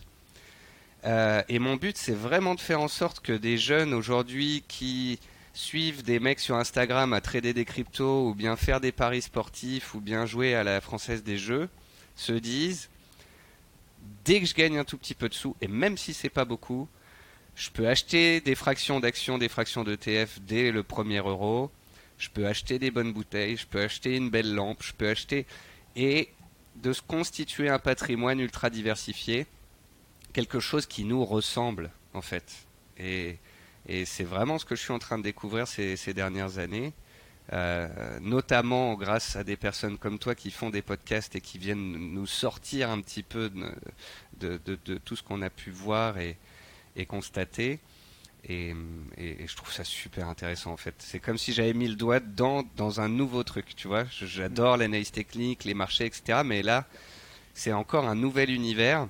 Et je trouve qu'aux États-Unis d'ailleurs, ils sont beaucoup plus là-dedans qu'en France. Aux États-Unis, ils sont beaucoup plus dans euh, euh, comment je peux travailler en ligne, comment je peux faire la semaine de 4 heures, comment je peux devenir indépendant euh, financièrement, la méthode FIRE, le Bogle, toutes ces choses-là. En France, on a un manque criant d'éducation financière. Et le problème, c'est que celle qui est faite, et, et je crache pas dans la soupe parce que je vends également des formations et je, je travaille dans cette industrie-là depuis un petit moment elle est trop souvent caricaturale, la façon dont, les formations sont proposées. Tout ce qui touche à l'argent est très souvent caricatural si on regarde rien que le business des, gourous YouTube, en fait, par rapport à ça. Et c'est vraiment dommage parce que ça vend du rêve avec de grosses promesses, euh, mais euh, mais il y a quoi de solide dans des périodes comme ça où, dans des, où il va falloir réellement, euh, il va falloir réellement ben, cogiter, réfléchir et pas prendre pour argent comptant ce qu'on nous vend. Donc euh, non, non, ça je suis 100% d'accord avec toi. Mais l'éducation financière en France, elle est... Euh, ce que fait Mathieu Stéphanie, c'est incroyable. Ah, c'est génial, c'est génial. génial. ça génial. Euh, mais c'est ça que les jeunes doivent découvrir, c'est ces podcasts qui peut-être reprennent un petit peu ou, ou, à notre manière de français reprennent voilà pas mal de, de concepts aux États-Unis c'est d'être à nouveau fier de nos entrepreneurs, de nos entreprises françaises. Euh, euh, c'est ne plus décrier les gens qui font de la bourse comme euh, des, des capitalistes, etc c'est de se dire qu'il n'y a pas que ceux qui sont blindés qui peuvent faire de la bourse, que tout le monde peut en faire. Et c'est peut-être le meilleur moyen d'affronter le monde de demain, dans lequel on sait qu'on n'aura pas de retraite, toi et moi. Euh, on va devoir se, débrouiller pour créer euh, du capital, de l'argent qui travaille, euh, pour pouvoir prétendre à, continuer de manger quand on sera retraité à 60 ou 70 ans. Enfin, j'espère qu'on l'apprendra avant. Mais... Justement, par rapport à ça, et pour reboucler sur le scénario qui était peu euh, on, avait du mal à se réjouir de ce que tu nous disais tout à l'heure, de ton analyse. Si là, euh, on, a une personne qui nous écoute et qui, justement, comprend que ce scénario court terme, en fait, c'est au contraire une bonne occasion pour, euh, pour s'intéresser à l'actualité, s'intéresser à ce qui se passe et investir d'une manière ou d'une autre, quelle serait cette manière? Quel, comment, quel, conseil tu pourrais apporter à quelqu'un qui doit démarrer pour s'informer, pour se former, puis pour passer à l'action? Pour commencer à, se constituer cette retraite bah, Déjà, il faut éviter euh, tous les vendeurs de rêves, tous les vendeurs de solutions, de robots de trading, de faites 10% euh, dans la semaine, euh, de toutes ces choses qui ne sont pas agréées. Il faut regarder des podcasts de qualité comme le tien, comme la Martingale avec Mathieu Stéphanie, Génération Do It Yourself, etc. Peut-être mes émissions hebdomadaires aussi, pourquoi pas. En fait, Twitter, c'est un outil magnifique parce que tu peux tout trouver dessus, mais il y a aussi pas mal de, bêtises et de, gens qui, manipulent des actions. Donc, faut réussir à séparer le bon grain de l'ivraie. C'est là où aussi faut prendre le temps. Laisser du temps au temps. Il y a des choses qu'on apprendra qu'avec le temps, qu'avec un ou deux ans. On vient de le dire, euh, on va investir pendant 50, 60, 70 ans pendant notre vie. Donc, euh, on n'est pas obligé d'arriver but en blanc et de se dire ah faut que j'investisse, j'ai ouvert mon courtier, qu'est-ce que j'achète, qu'est-ce que j'achète? Faut lire des bouquins, faut lire euh, des grands investisseurs américains comme Peter Lynch, faut lire Benjamin Graham, l'investisseur intelligent, comprendre l'analyse fondamentale et l'analyse technique, faut euh, lire et écouter des sites internet ou la chaîne YouTube de Zone Bourse parce que sur Zone Bourse, tu as les actionnaires d'une boîte, les perspectives fondamentales, le calendrier de la société, les notes des analystes, les graphiques, tu as tout, tu as tout. Alors après, voilà, faut prendre son temps parce que c'est une heure par jour ou une heure par semaine, chacun a son rythme. Et quand on creuse comme ça, ah, l'analyse technique, l'analyse fondamentale, au début on fait de tout, puis ensuite, en fait, on régresse. On régresse dans le sens, on se, on se, on choisit sa direction. Ouais, on, vire tout, les, le champ des possibles et on se dit, bon, en fait, c'est là où on comprend que euh, le marché action, avec le marché immobilier depuis 100 ans, c'est ce qui rapporte le plus d'argent. Il y a des phases de hausse et il y a des phases de baisse les phases de hausse, euh, on voit les marchés monter et euh, nos actifs monter. Et puis les phases de baisse sont des phases de nettoyage, de correction qui sont légitimes, tel un coureur qui court et qui doit respirer, faire une pause. Eh bien, les marchés eux aussi ont besoin de faire une pause. Mais ce qu'il faut se dire, c'est que sur 30 ans, 50 ans, 70 ans, 120 ans, les marchés financiers, c'est le meilleur moyen de faire grossir son capital à long terme. Euh, c'est de comprendre que depuis 100 ans, on a toujours eu des cycles d'innovation qui sont venus faire monter les actifs. Tu vois, là, 60 ans, 50 ans, 50 ans.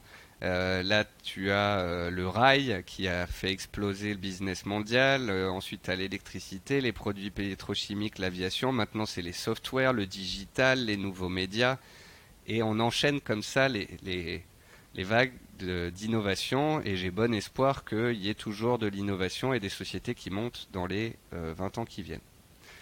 C'est de se dire que le market timing, c'est dur. C'est pour ça qu'on dit que time in the market est supérieur à timing the market. Ça veut dire que le temps passé dans le marché fera plus travailler ton argent que toi qui essayes de sortir en haut, de rentrer en bas, etc. Madame Irma n'existe pas dans, dans, la finance. On peut voir que sur 100 ans, tu as eu la crise de 29, tu as eu des guerres, tu as eu des embargos pétroliers, tu as eu la crise des subprimes, tu as eu tout. la bourse, elle a fait quoi? Ça. voilà. Si tu penses que la bourse ne fera pas ça dans les 20 ans qui viennent et ne suivra pas les vagues d'innovation que je viens de te montrer, tu peux commencer à creuser ton bunker et acheter des boîtes de conserve et à faire partie de ceux qui pensent qu'on va avoir un effondrement rapide de la société si tu penses qu'on a encore euh, du temps devant nous, que euh, certains pans de l'économie vont continuer de croître dans les années à venir, que le système capitaliste, même s'il a des défauts, sera tout de même poussé à son paroxysme par les banquiers centraux et les États, tu continues d'investir en bourse euh, parce que c'est là où tu as de la rentabilité.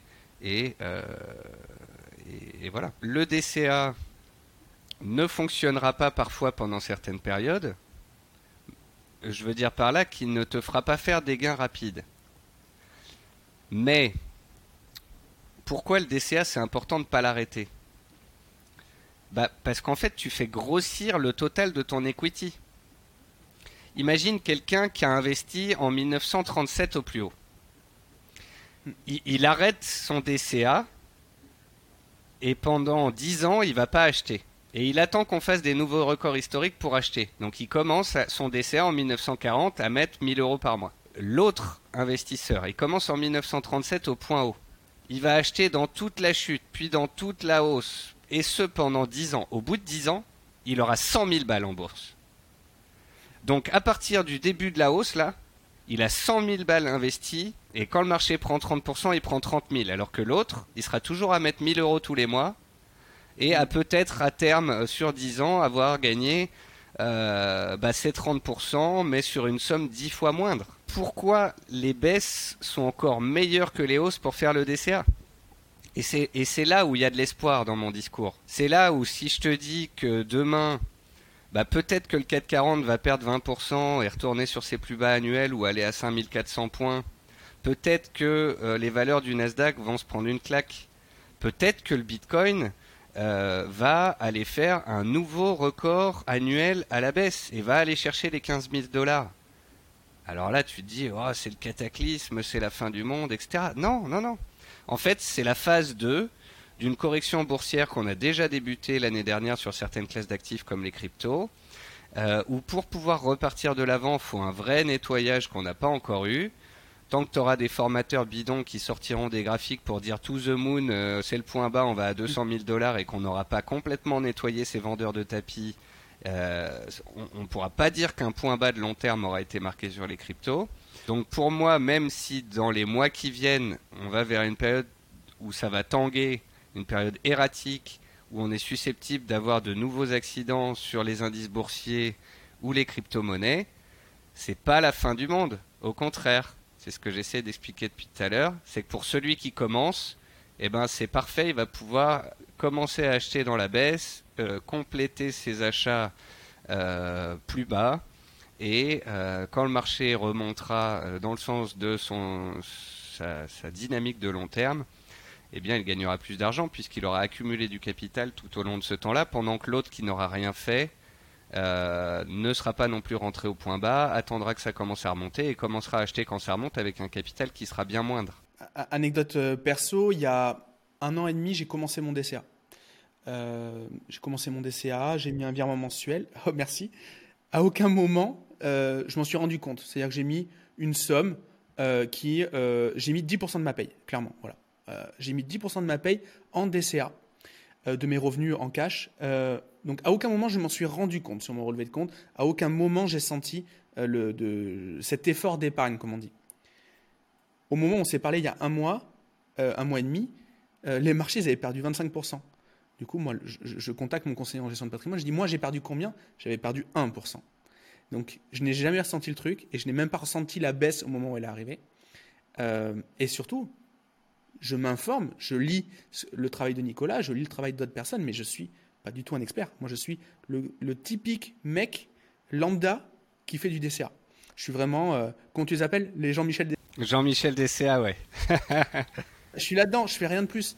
Et, euh, et donc, force est de constater que ça a été une stratégie qui, pour l'instant, qui pour l'instant me, me, couvre de presque tous les de tout en fait. Si. T'as pas besoin d'être sur Twitter, t'as pas besoin de lire l'actu tous les jours, t'as pas besoin d'ouvrir euh, ta plateforme euh, sur la plage en vacances ou aux toilettes au travail euh, pour te cacher les autres. non mais tu vois plein d'exemples comme ça. moi, je passe ma journée devant les écrans. Ça fait 15 ans que je suis devant. C'est d'ailleurs pour ça que je suis content de changer de vie, de partir à la Réunion et, peut-être de faire deux fois moins d'écran et deux fois plus de plage. Euh, parce que j'ai compris que justement le but n'était plus à 35-40 ans de faire absolument augmenter ma rémunération et l'argent que je vais mettre de côté, mais d'augmenter mon niveau d'appréciabilité de la vie. Plus de temps pour moi, de temps de lecture, de temps pour du sport, d'ouverture pour rencontrer d'autres personnes. Et en fait, ça augmente mon bien-être et ça va potentiellement augmenter la rentabilité de mes investissements puisque je vais les faire sans stress, que ça va m'ouvrir de nouvelles portes et que je vais le faire dans un meilleur état d'esprit. Bon, petite parenthèse juste sur le... En plus de l'investissement dont je te parlais tout à l'heure qui va dans une logique encore plus grande, tu vois, bah, au-dessus, il y a le lifestyle. Euh, on pourrait dire lifestyle, mais plus, voilà, le, qu'est-ce qui est important dans la vie, quoi? Euh, à 20-25 ans, c'est de gagner plus. À 40 ans, c'est de pouvoir avoir des enfants, du temps pour sa famille et ses amis.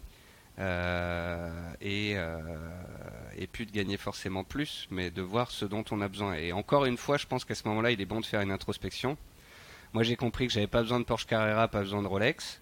que je préférais les bonnes bouteilles, les bonnes bouffes avec les copains, et qu'une plage me suffirait amplement.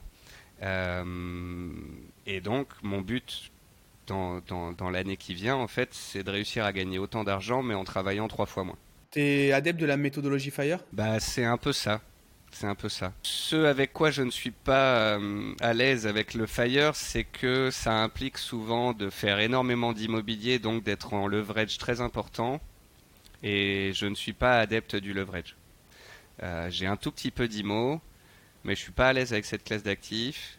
J'ai déjà la volatilité et tout ça euh, du marché action. J'ai pas assez d'argent aujourd'hui pour me dire que je vais le faire fructifier et en vivre mais j'ai suffisamment d'argent pour avoir toutes sortes de classes d'actifs, pour être à l'aise dans mes investissements, pour que ça me crée euh, une certaine rentabilité, et donc que je n'ai pas à bosser beaucoup d'heures à côté pour pouvoir prétendre euh, au même salaire que, ce que j'avais avant. Et donc voilà, c'est le côté euh, pas fire poussé jusqu'à l'extrême, tu vois, parce que, parce que je veux être tranquille. Mais, mais je trouve que c'est important, ouais, une fois qu'on a qu'on a découvert la bourse, qu'on se découvre soi-même avec toutes les classes d'actifs qui existent, qu'on aille encore un cran au-dessus. C'est ça qui est génial avec la bourse. Tu te rends compte de tous les sujets dont on est en train de parler là parce que l'on parle d'investissement? Tous ces sujets-là qui ne sont pas enseignés à l'école, qui n'ouvrent pas euh, l'esprit à nos jeunes et, où ils se disent euh, faut être footballeur pour gagner des millions, sinon t'as pas réussi ta vie quoi. Et je suis persuadé que si, si, si l'éducation financière était mieux vue à l'école, il y aurait moins ce, ce, ce, besoin de faire du trading cinématographique au moment où on démarre, on démarre l'investissement. Parce qu'en fait, ce serait désacraliser cette, vision, cette, image de, de, de, l'investissement. En fait. Mais c'est pas grave parce que toi et moi, on est en train de pallier ce manque qui n'est pas fait à l'école. De par les vidéos qu'on est en train de faire, qui seront visibles sur les réseaux sociaux par des jeunes de 10, 12, 15, 20, 22 ans, euh, on va venir pallier ça. Moi, je fais aussi pas mal de conférences gratuitement dans les facs et les écoles de commerce depuis des années pour aller euh, évangéliser euh, nos jeunes. donc, il faut qu'on continue ce travail de d'information, de, vulgarisation pour que pour que les gens découvrent que c'est pas juste ah j'achète des actions, je fais du trading. Non non non non non.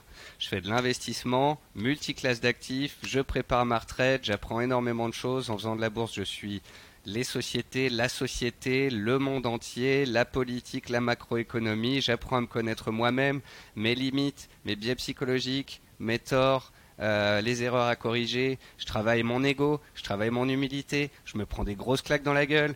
Euh, c'est super intéressant. Moi, j'ai découvert que j'avais un énorme biais de confirmation avec les chiffres quand j'ai commencé à investir. Alors moi, c'était plus dans l'immobilier.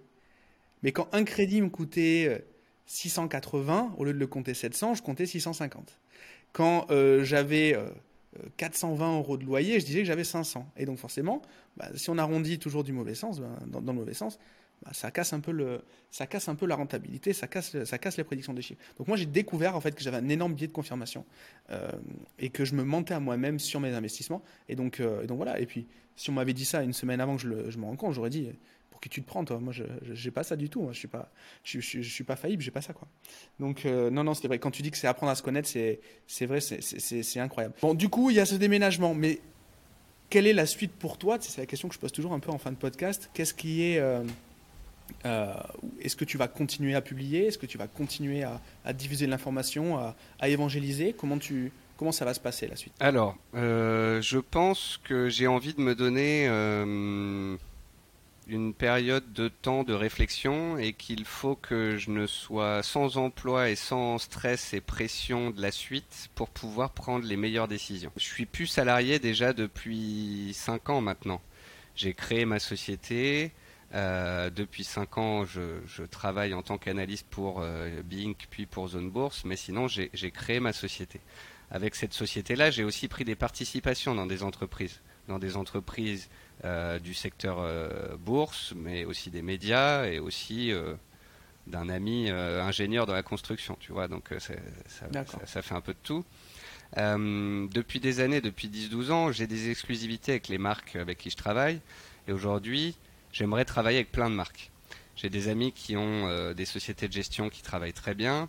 J'ai des amis qui font des formations, qui font de très bonnes formations. Euh, donc je pourrais m'associer en fait avec toutes sortes de personnes et travailler plutôt comme tel un hub Euh, et, tu vois, une fois que l'investisseur, comme je te l'ai dit, aurait fait son introspection et me dirait, moi je veux faire du court terme fondamental, moi je veux faire du long terme analyse technique, moi je veux faire ci, moi je veux faire ça, et eh ben de les mettre en relation, euh, autant avec des ressources euh, éducatives, avec les potentiels meilleurs courtiers qui conviennent à leur style, et puis avec les meilleurs formateurs, avec les meilleurs outils, avec euh, ou bien parfois des sociétés de gestion s'ils doivent être gérés, etc. Je pense que bah, mon émission hebdomadaire, c'est un des formats, c'est une des choses qui me fait le plus plaisir à faire dans mon travail. Et je pense qu'après 2-3 mois de pause, je vais en reprendre une.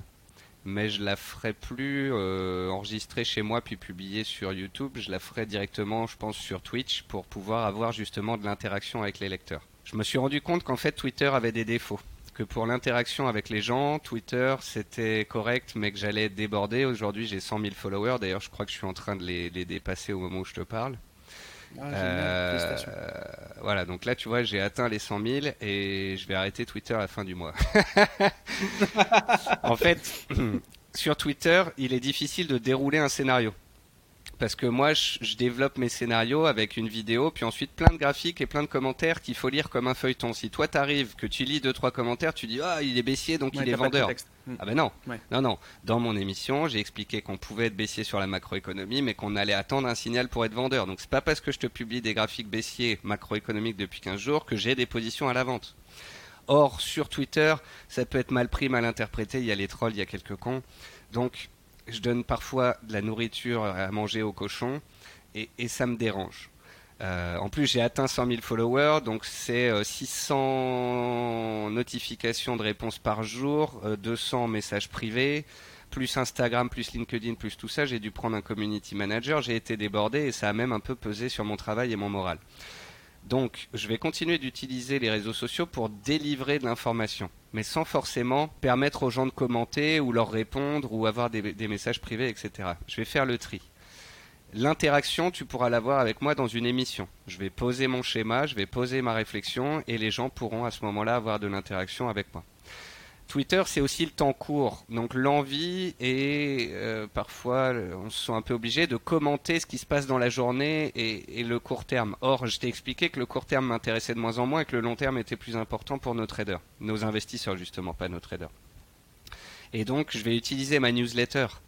Euh, j'ai créé un petit site qui s'appelle nicolascheron.fr. Il y a une rubrique qui s'appelle Ma lettre. C'est une newsletter gratuite un peu comme Snowball ou d'autres qui font des newsletters, eh bien, je vais réutiliser ma newsletter que j'avais mis en pause pour délivrer du contenu un peu plus long terme, un peu plus macro, un peu plus vision euh, investisseur. Les vidéos sur BFM, Bismart et tout ça, j'en ferai plus, mais quand en 2023 je reviendrai en France, j'irai faire une télé euh, de temps en temps. Voilà, j'ai déjà des gens qui veulent que je fasse de la formation à la Réunion, j'ai déjà des sociétés de gestion qui veulent que je fasse des conférences à la Réunion.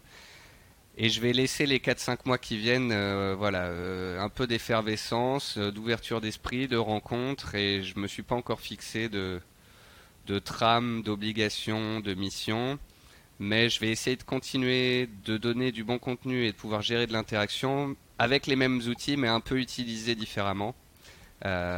et principalement, si les gens qui écoutent notre vidéo là veulent me suivre pour les mois qui viennent, où je serai beaucoup moins présent sur Twitter, les télés et tout, ce sera donc sur la lettre sur le site nicolascheron.fr où ils peuvent s'inscrire gratuitement. Super, on va mettre tous les, on va mettre tous les liens. Et on poussera aussi un email pour que les gens, les gens aillent s'inscrire. Euh, un email vers, vers ce lien-là, ce sera avec, grand plaisir. Euh, je suis hyper content qu'on ait eu cette conversation, déjà parce que j'aime beaucoup ton travail et ça faisait longtemps que je, t'écoutais de manière passive euh, sur tes différentes, les, différents endroits où on pouvait on pouvait te, lire et t'écouter. Euh, ça me fait plaisir aussi qu'on ait discuté un peu de. Euh, là, c'est la première fois que j'entends parler un peu de tes projets perso et donc ça me parle, ça me parle bien parce que la phase dans laquelle tu es, c'est dans une phase, c'est une phase que je commence. Alors, je suis moins avancé que toi, mais je commence à y réfléchir aussi. J'avoue que je t'ai bien raconté ma vie. Hein. ah, mais franchement, j'ai adoré. Bah, justement, c'est, j'ai, adoré. Euh, et, je suis sûr que ça va beaucoup plaire aux gens qui nous écoutent. Donc, bah, Nicolas, merci beaucoup déjà d'avoir accepté l'invitation. Merci beaucoup de nous avoir expliqué tout ça. J'ai compris plein de trucs que je pensais euh, euh, que je voilà. On a approfondi plein de plein de sujets. Je suis hyper content et j'espère que les gens auront apprécié autant. Et puis euh, et puis bonne continuation pour la suite. J'avais pas vu que ça faisait une heure et demie qu'on discutait. une heure et demie. Ben, je crois que ce sera l'épisode le plus long. C'est trop bien. C'est trop bien. Non mais c'est canon. c'était canon. Je pense qu'on a été bien, bien complet et je voulais passer pas mal de messages. Ça a été fait. Donc voilà, bienvenue au nouveau en bourse et puis apprenez les bonnes habitudes pour pouvoir investir à long terme aux côtés de personnes comme toi et moi qui essayons au quotidien de, de donner des, des éléments pour avancer. Et merci beaucoup de ton invitation. J'étais très content de faire ça avec toi. Bah, c'était top. Merci beaucoup. Passez tous une bonne journée. Allez vous abonner à la newsletter, euh, bah, likez, commentez cette vidéo parce qu'on m'a dit que je faisais pas assez d'appel à l'action, donc je le fais. Je le fais à la fin parce que je suis un peu timide, mais euh, mais euh, voilà. En tout cas, passez une bonne journée et à bientôt tout le monde. À bientôt.